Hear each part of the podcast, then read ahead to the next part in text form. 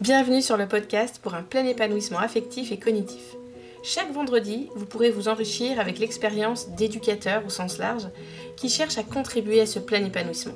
Des professeurs des écoles, des éducateurs Montessori, des chercheurs, des formateurs et même des rééducateurs. J'ai à cœur que l'école évolue pour que chaque enfant puisse développer son plein potentiel. J'essaie de faire ma part avec mes ateliers Montessori, mes formations en ligne et en présentiel, le podcast bien sûr, et mes deux cartons dans l'éducation nationale. Pour résumer, au, quotidien, j'aide les enfants à développer leur plein potentiel et j'accompagne des professeurs des écoles pour leur faire découvrir l'éducation Montessori, qui est en parfaite cohérence, euh, adéquation avec les recherches en neurosciences. Vous trouverez plus d'informations sur mon blog, montessori-apprendreautrement.com et plein d'autres ressources. Si vous voulez recevoir gratuitement les clés les plus efficaces pour développer le plein potentiel des enfants à l'école et à la maison, vous pouvez vous inscrire en cliquant sur le lien dans les notes de l'épisode. Pour passer à la vitesse supérieure, vous pouvez vous inscrire à ma formation en ligne ou en présentiel. Vous aurez toutes les informations sur le blog. Si ce podcast vous plaît, je compte sur vous pour laisser un commentaire sur votre plateforme d'écoute et note de 5 étoiles si vous êtes sur Apple Podcast. C'est la meilleure solution pour donner de la visibilité au podcast et contribuer vous aussi à cette révolution éducative. Et n'hésitez pas à partager les épisodes qui vous plaisent. Dans ce podcast, vous allez découvrir le parcours de Sylvie Coffre, une maman montessorienne qui est devenue éducatrice Montessori 6-12 et 12-18. Elle est aujourd'hui la directrice pédagogique du collège Maria Montessori des Aiglons en Haute-Savoie. C'est un collège qui accueille des jeunes de la 5e à la 3e. Donc dans ma conversation avec Sylvie, on a abordé plusieurs sujets. J'ai commencé par lui demander comment l'aventure a démarré, quelle, était quelle est l'organisation d'une journée. On a échangé sur les bénéfices de l'internat, on a parlé des plans de développement, 6-12 et 12-15, et de ses années de formation. Voilà les, grands sujets de notre conversation. Le, son est de, je pense, de moins bonne qualité que, d'habitude, donc j'en suis désolée. Euh, mais j'espère que vous allez quand même pouvoir profiter de notre échange. Je laisse place à ma conversation avec Sylvie. Bonjour Sylvie. Bonjour Céline. Je suis ravie de vous accueillir aujourd'hui sur le podcast. Vous êtes la, première invitée euh, qui va nous parler des 12-15 ans, donc euh, c'est vraiment chouette de pouvoir aborder euh, cette tranche d'âge-là aujourd'hui. Je, commence à accompagner des, enfants de, collège, 6e, 5e, 4e, pour les aider à apprendre à apprendre, mais c'est vraiment une tranche d'âge que je connais très peu par rapport au 3-6 ou au 6-12. Donc j'ai hâte d'avoir d'avoir euh, d'échanger avec vous pour que vous nous en disiez un peu plus sur cette tranche d'âge. Ok, merci. Alors, vous êtes la, directrice pédagogique du collège Maria Montessori des Aiglons en Haute-Savoie. Et hum, j'aimerais qu'on commence par. Euh, est-ce que vous pourriez nous dire quand et comment l'aventure a commencé? Oula, alors c'est une très vieille aventure maintenant parce que nous avons maintenant, on est dans notre septième année de, collège, mais euh, du coup on n'a pas encore un temps, je dirais, euh, tout le temps de préparation qui a été fait pour ouvrir ce collège. Euh, je dirais qu'on a travaillé pratiquement euh, une dizaine d'années avant. Il y a énormément de personnes qui ont travaillé. Et c'est issu d'un travail collectif qui vient des, directrices des écoles les plus anciennes de Rhône-Alpes, qui voulaient, qui pensaient depuis très très longtemps construire une suite ou proposer une suite à leurs élèves qui, qui sortaient de leurs écoles. Hmm. Voilà. Donc il y a eu des réunions pendant une bonne dizaine d'années euh, d'un groupe qui, qui regroupait ces, directrices et puis des parents. Donc moi à l'époque j'étais euh, parent, mes enfants étaient à l'école Montessori euh, de Lyon, qui est une, école très ancienne. Et, et voilà, donc des, des, gens qui ont eu un rêve et puis qui ont fini par le réaliser. Et ça a pris quand même 10 ans, ça paraît énorme, ça paraît très très long. Ça a pris 10 ans, alors, euh, y a, alors de, mon point de vue, hein, euh, chacun aura sans doute un recul derrière, ça a pris 10 ans pour plusieurs raisons. D'abord, euh, à l'époque, et même encore maintenant, je trouve qu'on sait encore très peu de choses, parce que Maria Montessori, ben, il aurait fallu qu'elle vive 200 ans, mais elle a juste écrit un petit livre qui est de l'enfant à l'adolescent, pour parler des adolescents, nous donnant des grandes lignes. Mais euh, derrière ces grandes lignes, euh, vous voyez bien tout le travail qui a été fait autour du 3-6 et du 6-12. Donc derrière, nous, on n'a que ces lignes-là et euh, comment on les traduit dans du réel. Donc ça, ça a été très compliqué. On a, il y a eu beaucoup de grandes discussions. On a essayé aussi de, de joindre et de voir des personnes qui qui ont continué. Il y avait un groupe au départ, c'est des Belges hein, qui ont beaucoup travaillé. Après, tout le savoir-faire sur les adolescents est parti aux États-Unis. Et nous, on a essayé de piocher un peu des informations. Mm. Euh, donc ça, c'était une part du travail. Et après, en fait, il fallait créer ce collège. Mais avec qui? Euh, Comment former les gens qui travaillent avec les ados? Et, euh, et puis, et puis on avait zéro centime en poche. Donc l'un dans l'autre, tout ça a fait qu'il fallait travailler sur divers fronts. Avec que de la bonne volonté et le temps qu'on pouvait donner, et ça a pris énormément de temps. Mm. D'accord. Je pense qu'il y a deux choses qui ont débloqué. C'est qu'à un moment donné, ben, j'ai décidé, moi, de faire le pas et de quitter mon travail et d'aller me former euh, d'abord en 6-12 et après aux États-Unis. Mhm. Donc, euh, ça, c'est aussi c'est la barrière de la langue. On n'a pas de formation française. Euh, voilà. Et au retour des États-Unis, ben, il nous fallait un lieu, toujours sans avoir d'argent. Alors, on voulait au départ acheter, mais on avait. voilà. Ça aussi, ça a beaucoup bloqué. Et à un moment donné, ben, on a fait une rencontre avec des gens qui nous, euh, qui nous ont loué leur bâtiment. Et c'est ce qui a fait qu'on a pu démarrer. Hmm. une personne formée et puis un, lieu. Hmm. Et donc, au début de ces réunions, euh, vous étiez déjà maman, mais pas encore éducatrice Montessori, si j'ai bien compris. Pas du tout, voilà, c'est ça. D'accord. Euh, après, je ne sais pas si je peux parler de, moi, enfin voilà. Bah, si, si, si, parce que euh, si vous avez des enfants, j'imagine, ils sont, ils sont peut-être, ont-ils déjà dépassé l'adolescence? Ah oui, oui, oui, les enfants maintenant, c'est des jeunes adultes. Voilà, et, euh, et voilà, donc quand le collège s'est ouvert, c'était pas pour eux. Et même quand je suis arrivée travailler sur le projet collège, je dirais que c'était pas spécialement pour que mes enfants y soient. Si on avait démarré tout de suite, peut-être que voilà, on se serait posé la question mais c'était vraiment euh, en fin de parcours de mes enfants dans une école Montessori. Euh, plutôt, euh, ça, je pense que ça invite les parents à une philosophie de vie. Mmh. Voilà.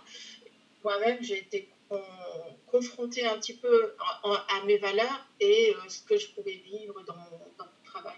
Donc, mmh. voilà, donc à un moment donné, ben, j'ai essayé de mettre en adéquation ce que j'avais envie de faire. Et puis j'ai toujours, toujours eu envie quand j'étais petite, je voulais être prof de maths. Voilà. D'accord. Et j'aimerais qu'on, j'aimerais vous demander comment s'est passée la transition pour vos, pour vos enfants. Euh, donc si j'ai bien compris, ils ont fait leur, euh, toute leur scolarité en école Montessori et ils sont allés dans un collège traditionnel? Ils sont allés dans un collège traditionnel, donc on a choisi quand même. Mais euh, et ben en fait pour les deux ça a été très différent. pour l'aîné ça a été difficile mais lui, il était rentré en école. C'est lui qui nous a fait découvrir Montessori, on va dire, parce que donc, ça se passait moins bien pour lui au départ. Et euh, ça a été difficile parce que euh, euh, de s'adapter à, un groupe de jeunes, en fait, pas tellement à l'enseignement. Je trouve que de, quitter un enseignement très libre comme Montessori, où on va à son rythme et tout, pour retrouver un enseignement un petit peu plus classique, c'est pas la difficulté que je trouve qu'ont les jeunes mmh. montessoriens parce que quand ils arrivent euh, au moment du collège, ils ont vraiment acquis euh, la curiosité, l'envie d'apprendre, et puis ils ont bien compris qu'ils travaillaient pour eux. Mm. Donc ça, je pense qu'ils passent à côté de ça. Mais après, eh bien en fait, euh, il faut qu'ils découvrent des groupes de jeunes qui n'ont pas eu la chance comme eux d'avoir des relations sociales, comment dire, fluides et apaisées. Ah Donc ça, ça a été difficile. Mm. Après, euh, je pense que c'est aussi suivant le caractère de chacun. Oui. Mais euh, enfin voilà, nous, tout le parcours qu'on a fait euh, familial au niveau de l'école Montessori, je pense que c'est un vrai socle pour toute la famille. Oui. J'imagine que pendant ces années de création, vous en parliez aussi beaucoup en famille, c'était un, tout un projet de vie. C'était un projet de vie et euh, en fait, en plus, moi j'habite Lyon et le collège, euh, le lieu qu'on a trouvé, on cherchait autour de Lyon, mais euh, ben, on l'a trouvé entre Annecy et Genève. Et donc, du coup, quand moi j'ai commencé de, partir travailler au collège, ça a été aussi un choix familial parce que je partais toute la semaine. mes enfants étaient fin de lycée ou à l'université, mais voilà, c'est parce que ma famille m'a dit OK, tu peux y aller que je l'ai fait. Oui. Et euh, ça, je crois que si on n'avait pas eu ce vécu Montessori ensemble, euh, voilà, ça n'aurait pas été possible de la même façon. Hmm. J'aimerais revenir sur la, votre année ou vos deux années de formation en 6-12. Et donc, est-ce que c'était à, à Archamps sur deux années? Non, ça n'existait pas la formation à Archamps, c'était à Baldeg. Euh, donc c'était une formation qui était euh, ou en allemand ou en français et euh, traduite. D'accord. Voilà, et organisée par Montessori Suisse. D'accord. Et, et qu'est-ce que. Donc, quand vous êtes arrivé en, en, tant que maman dans cette formation 6-12, qu'est-ce qui vous a le plus marqué? L'accueil l'accueil des, des, gens, la, la, grande, grande bienveillance en fait. Mmh. C'est, euh, je trouve que dans le milieu Montessori, il y a une euh, confiance, une bienveillance euh, incroyable. Mmh. Voilà. je me rappelle encore de l'accueil, hein, parce que je trouve que c'est, même quand c'est fait ailleurs, dans, là, il y, y, a une façon de faire les choses. Bah, il y avait un, un petit déjeuner, il y avait des fleurs, il y avait des fruits, il y avait des beaux plateaux, il y avait un grand sourire. Enfin, voilà, quand on est arrivé, et, ça, c'est toujours fait avec le cœur, donc, et ça se sent toujours. Donc, mm. euh, cet accueil-là, il est, euh, pour moi, Montessori, c'est une marque, en fait. Je ne sais pas comment ils arrivent à traduire ça, parce que c'est pas c'est nulle part dans les livres de Maria Montessori, tu peux sourire ou tu peux accueillir, mais euh, voilà, c'est Hmm. C'est, il y a beaucoup, beaucoup de bienveillance. D'accord. Et quand vous avez fait votre formation 12-18 euh, aux États-Unis, euh, comment est-ce que vous pourriez nous en parler un petit peu? Est-ce que vous êtes bilingue? Comment comment ça s'est passé? Alors moi, je suis loin d'être bilingue, mais dans mon travail, moi, je travaillais dans un grand groupe informatique. Et de plus en plus, en fait, ce que j'avais vécu, hein, euh, les gens de ma génération, ils sont pas très bons en langue, et moi, j'ai détesté ça en plus. Euh, on a été, petit à petit, on s'est mis à, faire de l'anglais. D'abord, c'était pour lire les documentations. Après, euh, nous, on travaille dans des grands groupes, donc forcément, ils ont des usines un peu partout. Et ben, il faut bien, c'était l'anglais pour, parler ensemble. Donc, petit à petit, on est obligé de s'y mettre. Et euh, donc, je me débrouille. Voilà. Et mm. puis, euh, j'avais aussi, euh, j'ai acquis personnellement la technique que comme je ne comprenais pas toujours ce qu'on disait, ben, il fallait plutôt que je parle, même si c'était mal. Parce que moi, pendant que je parlais, je me comprenais. donc, voilà. donc, du coup, la formation, ça a été une grande, une grande expérience. C'est une ambiance un petit peu différente. je n'ai pas extrêmement voyagé, moi, dans ma vie. Et euh, il y, a eu deux expériences coup sur coup, bah, de découvrir cette, euh, la, pédagogie Montessori pour les ados, donc ça c'est extraordinaire, et puis euh, de travailler dans une autre langue, d'essayer de, comprendre et de se sentir un peu étranger en fait, mm. d'accord? Bien accueilli mais étranger. Et ça, ça a été aussi une, une grande expérience euh, qui m'a fait me mettre à la place de, de, personnes qu'on peut rencontrer, qui arrivent en France, etc., et qui ne comprennent pas toujours euh, la culture, encore que la culture américaine est quand même pas très différente de la nôtre. Et, euh, et puis, voilà, de me mettre à la place d'autres et puis de me dire, ah ben, ça ne doit pas être si facile que ça. Quoi. Voilà. Mmh. et puis de vérifier qu'effectivement, au bout de 5 à 7 semaines, ben, on commence à parler de façon plus fluide. Et puis, euh, j'étais pas obligée de toujours reprendre parce que du coup, je, je prenais mes notes, mais je, je reprenais euh, les notes d'autres personnes pour essayer de faire euh, une synthèse. Donc, on était 5 ou 7, je sais plus, 5 ou 6 français. Et on passait un temps fou encore. Les formations Montessori demandent déjà beaucoup de travail, mais quand on n'est pas dans notre langue, c'est encore pire. Hmm. Donc on a beaucoup travaillé. vous savez que mon objectif, j'apprends l'anglais depuis le mois d'avril et un de mes objectifs, c'est justement d'aller faire une formation Montessori aux États-Unis, enfin ou dans un pays anglophone, euh, pour avoir euh, un double challenge. ah oui, voilà. Ah, ah, je pense que c'est bien. C'est vraiment euh, quelque chose de dont je vais dire que je vais dire que dans les diplômes que j'ai pu voir, ceux dont je suis plus fière, c'est les diplômes Montessori que j'ai reçus. Oui.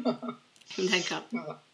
Et hum, j'aimerais que vous nous parliez de, la, des, de ces deux plans de développement, 6-12 et euh, alors 12-15, euh, euh, voilà, 6-12, 12-15, en terminant, en, traçant les grandes lignes du 6-12, mais pour faire la transition après avec le 12-15, pour les auditeurs qui ne, voilà, qui ne connaissent pas tout ça.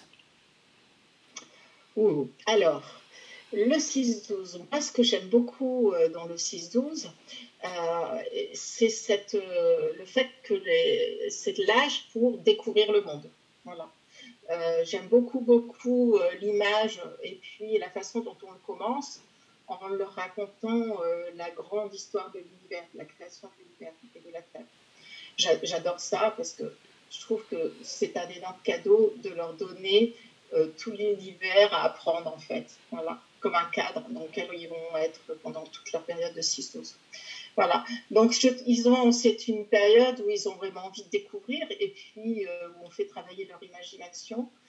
Et, euh, et puis, ouais, ça les, ça les passionne, quoi.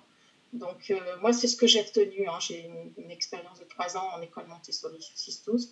Et, et de pouvoir leur offrir le monde, que ce soit parce qu'on va faire des sorties ou même à l'intérieur de la classe grâce aux affiches et à des petites expériences qu'on fait, les, exposés qu'ils font, euh, voilà.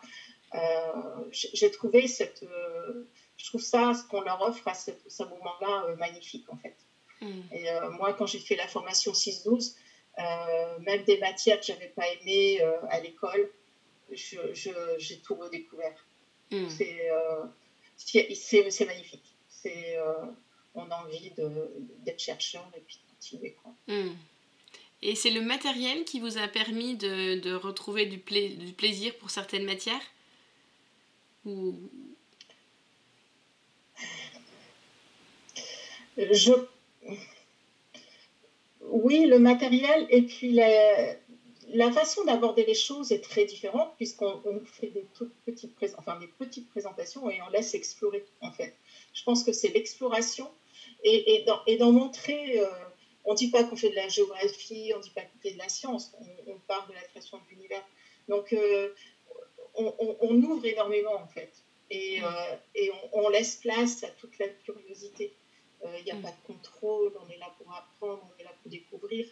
Et, et je pense que c'est ça qui fait qu'on trouve ça merveilleux. Mm. Voilà je ne suis pas obligée d'apprendre les formes des fleurs, je les découvre parce que j'en ai envie. Euh, euh, et, euh, et, voilà, tout en considérant qu'on part des plans de l'enfant qui, comment dire, des besoins de cette période-là. Mais même quand on est adulte et qu'on fait la formation 6-12, on est émerveillé. Mm. Donc je pense que la façon d'apprendre fait que derrière, bah oui, on est, on est émerveillé. C'est mm c'est magnifique. Alors que quand on est à l'école, euh, je crois aussi que le fait de.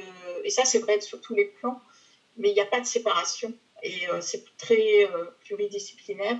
Et du coup, on est vraiment dans le sens de la vie. Et j'ai l'impression que c'est ça aussi qui fait qu'il y a l'émerveillement. Mais si on regarde la biologie et que c'est pas dit, on, sait que ça, ça, ça, ça s'inscrit dans tout le reste, en fait. Hmm. Oui, le fait que les, les, matières ne soient pas saucissonnées, ça redonne un peu un sens. Hein, ça redonne du sens aux apprentissages. Hmm. Oui, tout à fait. D'accord. Et, et, le plan de développement 12-15, euh, voilà, de, de, quoi ont besoin les, les, enfants entre 12 et 15 ans? Qu'est-ce qui les anime? Voilà. Alors, c'est une grande, grande expérience, hein, ce, ce 12-15. Euh, pour moi, on en est un peu... Euh, personnellement, on en est vraiment encore à découvrir et qu'il faut se mettre euh, dans la peau de, Maria qui observait beaucoup. Euh, ce qu'on vit, nous, euh, je, suis contente qu'on ait fait, même si c'est pas facile, c'est qu'on ait créé un collège qui accueille les ados pour la semaine. Donc, parce qu'on dit que c'est une période de renaissance, la période 12-15, et euh, ce qu'on vit tous les jours, c'est qu'effectivement, ils ont besoin d'être entre eux, euh, que c'est entre eux qui se forment, en fait, à, savoir qui ils sont. Et ça, on le vit énormément, euh, parce qu'en dehors des, cours, ils seront ensemble tout le temps sur une semaine, et, et vivre entre eux. Voilà. Avec tout ce que ça supporte de vivre avec des personnes qu'on n'a pas forcément choisies toute une semaine. Voilà. Mm. Et, et, ça, ça apporte énormément. Euh, bon, ça n'a pas toujours été facile, hein, ce n'est pas facile parce que de vivre avec des ados pendant une semaine, ben, il faut quand même euh, avoir la foi, je dirais, certaines fois. Mais euh, ceux qui ont fait ça, là, on est, on est plusieurs dans l'aventure, on ne voudrait pas se dire, tiens, ce serait plus facile si on faisait que des cours. Voilà. Parce qu'on sait qu'on louperait au moins la moitié de ce que sont les ados et de ce qu'ils apprennent, et qui, qui, est plutôt du qualitatif et qui est plutôt centré sur leur personne et ce qu'ils vont devenir, en fait. Ils mm. travaillent énormément qui ils sont. Mm. Oui, donc sans l'internat, sans cette, euh, toutes ces heures passées ensemble, on, pour vous, y a, vous perdriez voilà, tous ces moments de qualité. De qualité ou de ou de d'apprentissage, de apprendre à être avec l'autre. D'apprentissage, mm. euh, d'apprentissage d'un vivre ensemble, qui me semble important dans la période où on est, parce que c'est les futurs citoyens. Et puis on parle beaucoup avec Montessori d'être citoyen du monde, mais d'apprentissage aussi euh, de qui je suis et quel est mon lien avec les autres, en fait. Il travaille mm. énormément de ça. Euh, et on voit très très bien aussi que c'est beaucoup plus important de savoir qui sont vis-à-vis de leur père que vis-à-vis des adultes. Mm. Donc euh, nous, on est un peu ceux qui rassurent, qui donneront le cadre et qui, voilà, qui mettons en sécurité, on va dire, je vais dire. Mais derrière, c'est c'est d'abord eux qui priment quoi, et qui, qui sont. C'est une période où ils sont pas bien, les ados, à cette époque-là. Hein, ils se posent beaucoup de questions. Euh, ils arrivent chacun, euh, suivant d'où ils viennent aussi. Euh, voilà, ils ont beaucoup à découvrir sur eux, à s'affirmer, à se découvrir. Hmm. je trouve que c'est un moment aussi où, jusqu'à la fin de, du 6 août, jusqu'à ce qu'ils aient 12 ans, ben, ils sont bien admis euh, les règles données par la famille, par, par l'école. Mais que quand ils arrivent euh, à la période de l'adolescence, en fait, euh, il faut que ces règles, ils se les réapproprient. Hmm. Donc, c'est pour ça que c'est pas, pas évident.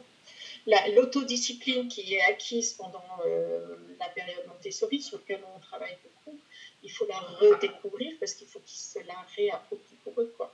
Hmm. Et voilà. Hmm. Et donc l'internat fait vraiment partie, euh, partie du, du projet de du collège. Oui, hmm. ah ouais. Euh, voilà. La vie, euh, alors Maria Montessori appelle ça, appelle ça la, la, vie résidentielle. Oui. Euh, je pense que nous, même dans notre collège, on a encore beaucoup, beaucoup de, choses à améliorer à ce niveau-là, mais euh, oui, ça, fait, ça en fait vraiment partie. Euh, s'ils n'ont pas passé une bonne soirée, vous n'allez pas faire un cours super le lendemain, c'est pas possible. S'ils ont des conflits avec leurs camarades, etc., pour régler les conflits, sinon ils ne vont, pas, vont pas écouter en cours. Il y, a beaucoup de choses qui sont dans, dans, qui sont et, qui priment avant le reste. D'ailleurs, dans la formation qu'on suit, c'est vraiment bien dit. Oui. Oui, on peut pas faire la différence entre, je sais pas comment dire, mais entre les, entre les apprentissages scolaires et ce qu'ils sont en train de vivre, la transformation qu'ils sont en train de vivre. Non. Hmm.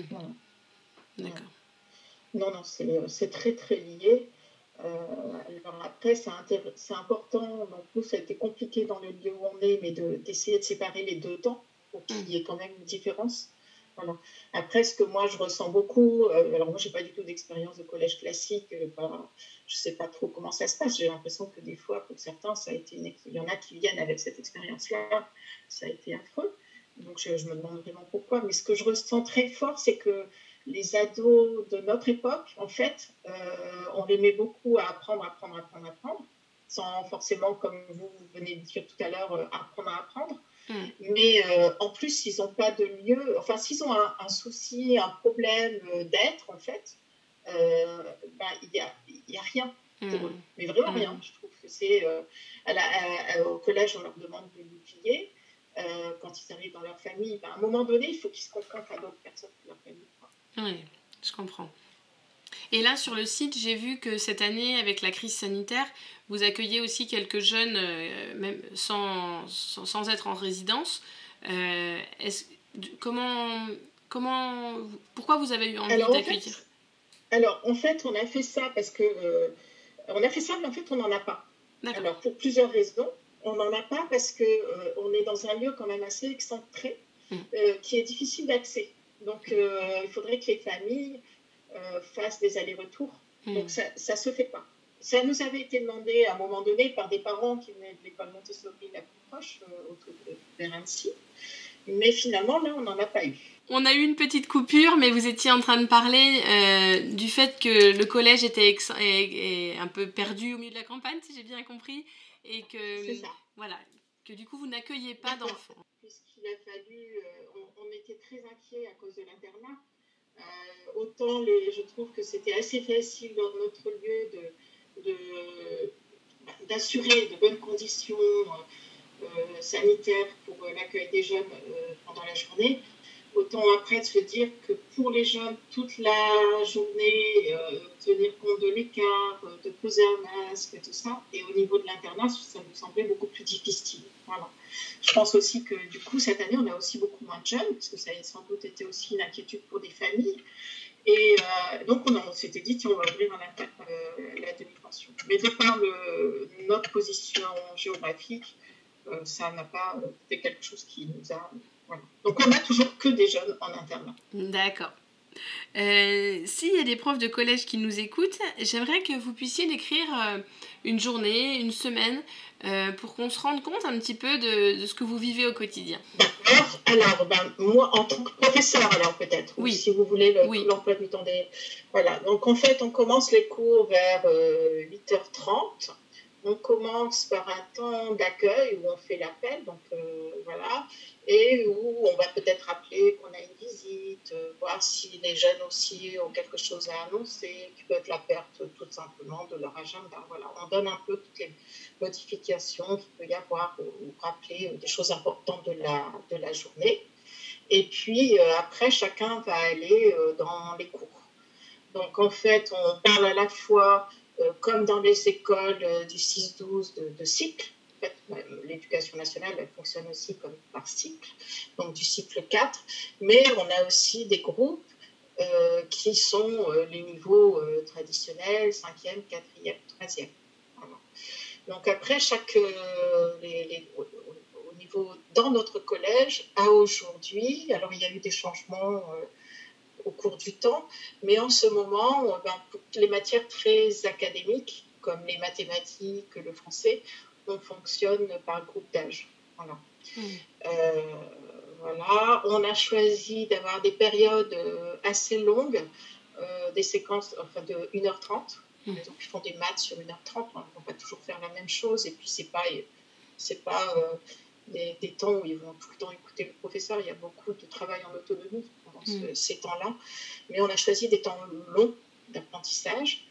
Et euh, pour d'autres euh, matières comme les sciences, voilà, on fonctionne euh, comme a pu faire l'éducation nationale à un certain moment, sous forme de projet. Ça, c'est vraiment l'idée, elle est vraiment que les ados, ils, ont, sont d'abord très centrés sur eux-mêmes.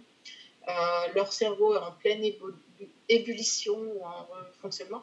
Donc il faut euh, quand même savoir les motiver. À cette époque-là, ils ne sont pas centrés sur l'apprentissage. Hmm. Donc euh, le mode projet, euh, de donner du sens à ce qu'on va apprendre, les aide quand même à, se mobiliser et à, apprendre. Hmm. Et les projets viennent des viennent d'eux ou viennent des adultes ou un peu les deux? Alors dans notre collège, ils viennent beaucoup des adultes Euh, ils viennent pas trop d'eux, alors ils peuvent proposer, hein, ils peuvent, on peut changer euh, aussi suivant eux, mais euh, ils viennent plutôt d'adultes. Ça n'a jamais posé de problème, ça, dans, mm. notre collège, parce que dire on va travailler sur l'eau, c'est quand même quelque chose qui est où on essaye de regrouper la géographie, la SVT, la physique et tout ça, et puis on peut le prendre sous tellement de formes différentes qu'en fait, on arrive, euh, ils arrivent toujours à se passionner sur quelque chose au, niveau de l'eau, par exemple. Hmm. Donc, c'est pas. Euh, oh, ils partent pas. Par rapport au 6-12, je dirais aussi que l'idée, elle est aussi de, faire, de travailler ensemble sur un, sur un thème. Hmm. Alors qu'en 6-12, il peut y en avoir qui font de la géographie, d'autres de l'histoire, etc. Et sur des plus petites, euh, ils peuvent travailler à deux ou trois. voilà, ça, ça dépend personnellement, au niveau du collège, je trouve que même en, maths ou tout ça, travailler sur une séquence tous ensemble sur quelque chose, même si chacun va à son rythme et tout, je trouve ça, chacun apporte sa pierre à quelque chose, quoi, en fait. Donc, pour moi, ça fait partie du mode projet. C'est pas, chacun fait pas. C'est vraiment l'époque où ils ont à apprendre à vivre ensemble. Donc, même aussi, j'apprends ensemble. Et je, ce que moi j'apprends, si je vais travailler, je ne sais pas sur quoi, moi dans l'eau, euh, euh, ben, là on a travaillé sur la mare, donc il y en a qui ont regardé euh, comment je, je, construis une mare, d'autres qui ont regardé qu'est-ce qu'on va mettre dedans, etc. Donc chacun apporte sa pierre à l'édifice, même s'ils font des recherches différentes. Et ça, pour moi, c'est vraiment important. Hmm. Donc toute la matinée, les différents cours s'enchaînent d'une heure et demie, c'est ça en général? Voilà, donc il y a, en gros, ils ont deux heures, ils ont deux cours. Oui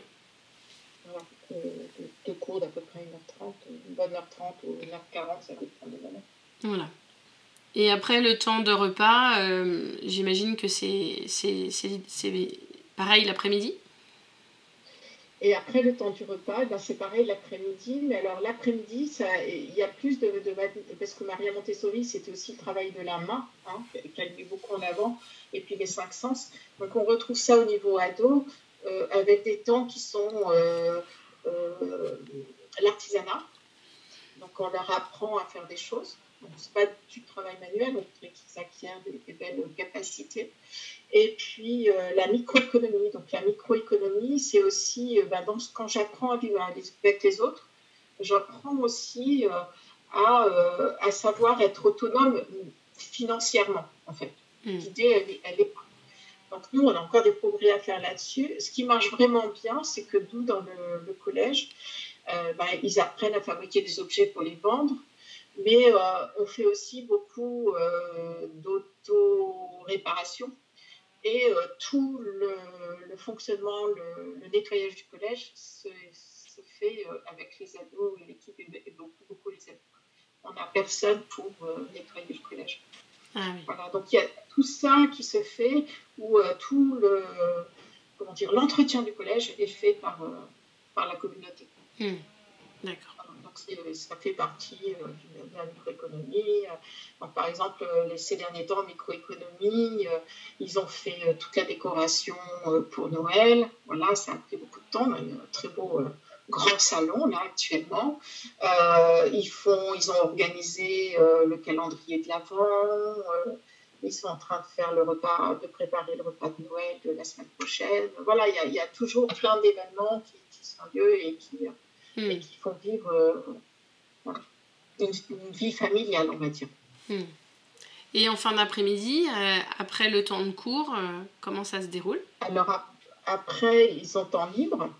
Euh, ils ont un temps libre où ils peuvent retourner dans leur chambre, tout ça. Ils ont. Alors, ça dépend des soirs. Ils ont soit études, euh, ils ont le repas assez tôt, et après études, ou euh, le mercredi soir, il y a, ils regardent un film tous ensemble, ils choisissent ensemble. Donc, ça, c'est aussi. On a, on a un petit peu tâtonné, mais donc, euh, ils amènent, les jeunes amènent des, films de chez eux et puis il y a un vote. En fait, ils proposent le film, ils votent et puis ils regardent ensemble. Ou euh, là, il va bientôt y avoir euh, une soirée jeux vidéo. Voilà, hmm. il y, a des choses qui s'organisent entre eux. D'accord. Vous me tendez la perche sur les écrans? Comment? Vous me tendez la perche sur les écrans? Euh, ah, comment... Alors là, ça va être le grand, grand sujet actuel. Voilà. Euh, c'est un grand sujet et euh, en ce moment, on, est, voilà, on a des ados qui ne sont pas très contents. À, à, ce propos-là, les écrans ont pris. Quand on a commencé à ouvrir le collège, on laissait le, le, téléphone à nos ados. Et, mais les téléphones, à l'époque, faisaient que le téléphone, c'est incroyable comme la, la technologie va. Voilà. Et puis, euh, bah, après, il y a eu euh, Internet qui est arrivé sur les téléphones. Donc, ça, ça a déjà été une première question. Parce qu'on a très vu une vie, un groupe qui s'asseyait dans les canapés, puis qui ne bougeait plus du tout. Euh, et puis après, qu'est-ce qu'ils regardent sur Internet? Donc, ça, après, on a fait mettre le contrôle parental. Et après, ben, ces, sacrés téléphones, c'est plus des téléphones, quoi, c'est des ordinateurs. Donc, je peux télécharger des films. Enfin, voilà, il y, a, il y a eu un grand, grand, grand souci. Euh, et puis, ben, on sait, enfin voilà, que notre souci, c'est de se dire, ben, on ne peut pas les couper d'une réalité, hein, c'est une vraie réalité. Et, mais en même temps, on voudrait qu'ils ne passent pas non plus leur temps sur leur, leurs écrans. Et bon, ben, c'est toujours en, grand chambardement parce que euh, côté équipe et côté ado, ben, on n'est pas d'accord. Donc il faudra, euh, suite au prochain épisode, parce que là, entre-temps, ben, il y a une personne de l'équipe qui est allée euh, se former aussi aux États-Unis et qui est revenue en disant, ben, à chez, ils ont interdit les téléphones. Pourquoi on ne pas pareil ah oui. On s'est dit, ah, chouette idée. Voilà. Donc, l'année dernière, on a, on a annoncé qu'il ben, n'y aurait plus de téléphone pour les ados. Ou alors, si, si, il pouvait avoir un téléphone, mais un vrai téléphone, pas autre chose. On a eu un grand euh, applaudissement des parents, là, nous, des ados, quand on a annoncé ça à la réunion rentrée. Et puis, on, a, on, a, on avait laissé euh, le temps à la, tout ça. Et en fait, ça ne s'est pas si mal passé que ça. Euh, après, il y a eu le confinement. Et au retour du confinement, on a, complètement oublié les téléphones. Hmm. Mais au retour du confinement, nos ados, ils étaient tellement contents de se retrouver qu'ils ont aussi oublié leur téléphone qu'on ne le reprenait pas. Hmm. Voilà. Et puis là, à la rentrée, on n'a pas lien de groupe. Il y a d'autres choses qui se sont passées. Et il y a effectivement nos ados qui râlent. Il va falloir que chacun euh, explique sa position. Et, donc, il faut s'en dire plus une autre fois. C'est un grand travail euh, des deux côtés. Hein. Et c'est ça qui, des fois, n'est pas toujours facile, mais qui, euh, qui fait un peu la richesse d'apprendre à s'écouter et puis euh, aussi de rappeler ben, quels sont les besoins des, des, uns et des autres, puis de revenir ben, qu'est-ce qu'on veut pour vous. Et, ben, voilà. et puis des positions d'ados qui ne sont pas toujours non plus faciles. Et puis, voilà. Je ne vous ai pas posé la question du nombre d'ados que vous accueillez. J'en ai aucune idée. Là, on a, on a 18 ados. On, a, on est vraiment redevenu un tout petit groupe euh, parce qu'on on avait dépassé, euh, on est allé jusqu'à 37 ados et on espère bien pouvoir revenir à, un grand groupe comme ça. Mm. Euh, voilà, parce que pour eux, c'est beaucoup mieux aussi. Ils ont plus de choix quand même de rencontres. Mm. Et puis, c'est tout aussi au niveau travail, au niveau animation et tout. Euh, ben, quelquefois, c'est presque plus facile avec un grand groupe. En fait, oui. Après, je pense que le confinement, enfin, je, ça, c'est quelque chose que j'aimerais bien euh, travailler aussi, parce que nous, on constate que quand même, euh, je suis vraiment heureuse aussi qu'ils ne s'est pas refermé les collèges. je mm. trouve que ça fait un mal fou aux enfants. On a, on a vu, euh, on parle tout le temps, des, on a toujours peur des connaissances qui sont pas acquises et tout ça, mais je trouve que socialement, il y a eu des choses qu'il a fallu retravailler à la rentrée. Ah oui. Mm. Ouais. Bah, c'est vrai qu'en France, dans les collèges traditionnels, on est à fond sur les connaissances et pas trop sur le, reste, quoi. Donc, euh, voilà. et bah écoutez, Sylvie, on va terminer. Euh, je vous remercie beaucoup. Est-ce que vous voulez ajouter quelque chose avant que je vous pose mes trois questions habituelles euh, pour terminer le podcast ben non, je vous remercie moi de m'avoir invité. Je, je, vous m'avez dit que vous étiez déjà venu au collège, donc j'espère que vous reviendrez. voilà. Et puis, euh, ben, je, suis ravie de cette interview. Ça, oui. permet aussi de, de, revivre des choses en fait. D'accord, oui, je vous ai replongé dans les souvenirs de formation. Oui. Alors, est-ce que avant qu'on se quitte, vous auriez un livre à partager avec les auditeurs?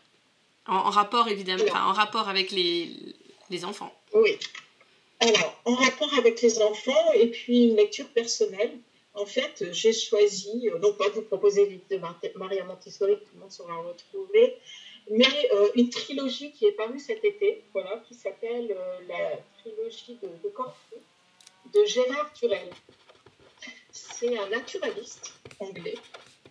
Et des fois, on dit, hein, c'est un lieu commun de dire que les, Anglais, des fois, sont excentriques.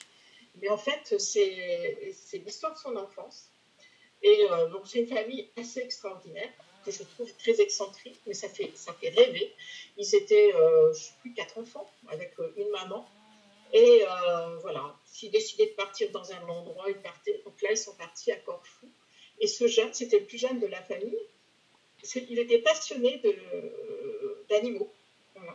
Et en fait, euh, ben, il a eu euh, de l'apport de la famille et surtout de sa maman. Euh, à chaque fois, il a été accompagné dans cette passion. Voilà. Et il est devenu un, naturaliste renommé. Et, je trouve que c'est un peu le message, c'est si on arrivait à faire ça avec nos, ados, les accompagner dans ce qu'ils aiment, voilà. Et voilà, moi je trouve ça assez extraordinaire. Hmm. C'était l'école, le, collège à la maison, mais je pense qu'il a eu une enfance extraordinaire. C'est le naturaliste. D'accord. Et est-ce qu'il y a une citation que vous aimeriez partager? Non, j'ai oublié les citations. Bon, c'est pas grave. Non, c'est pas grave. On peut passer à la, à la dernière question que j'aime bien poser. C'est un coup de cœur ou un coup de gueule? Alors, je... en ce moment, je trouve que c'est euh, pas facile pour chacun. D'accord? On a à vivre des choses difficiles. Et en fait, je ne sais pas si c'est un coup de cœur ou un coup de gueule, mais c'est, euh, voilà, il faut, euh, je, je, je, cherche comment, euh, et au collège avec les jeunes, en équipe et partout, comment rassembler, voyez Alors, je n'avais pas choisi de citation, mais j'avais choisi une peinture, et j'avais pensé à la ronde de Matisse, voilà, une, ode à la joie. Comment, comment arriver, je pense que plus on est centré sur soi-même, en fait, centré, pas sur soi-même, mais centré, d'arriver à, être heureux, même en temps euh, difficile, ou en tout cas être en paix et en harmonie. Et je mm. trouve qu'en ce moment, on a vraiment besoin d'apporter euh, de, la joie ou, ou, au moins un sourire à, chacun. Bah, merci pour cette belle conclusion, Sylvie. Merci à vous. Si ce podcast vous a plu, je vous rappelle que je compte sur vous pour laisser un commentaire sur votre plateforme d'écoute et une note de 5 étoiles si vous êtes sur Apple Podcast. C'est la meilleure solution pour donner de la visibilité au podcast et contribuer vous aussi à cette révolution éducative. Et n'hésitez pas à partager les épisodes qui vous plaisent. À la semaine prochaine!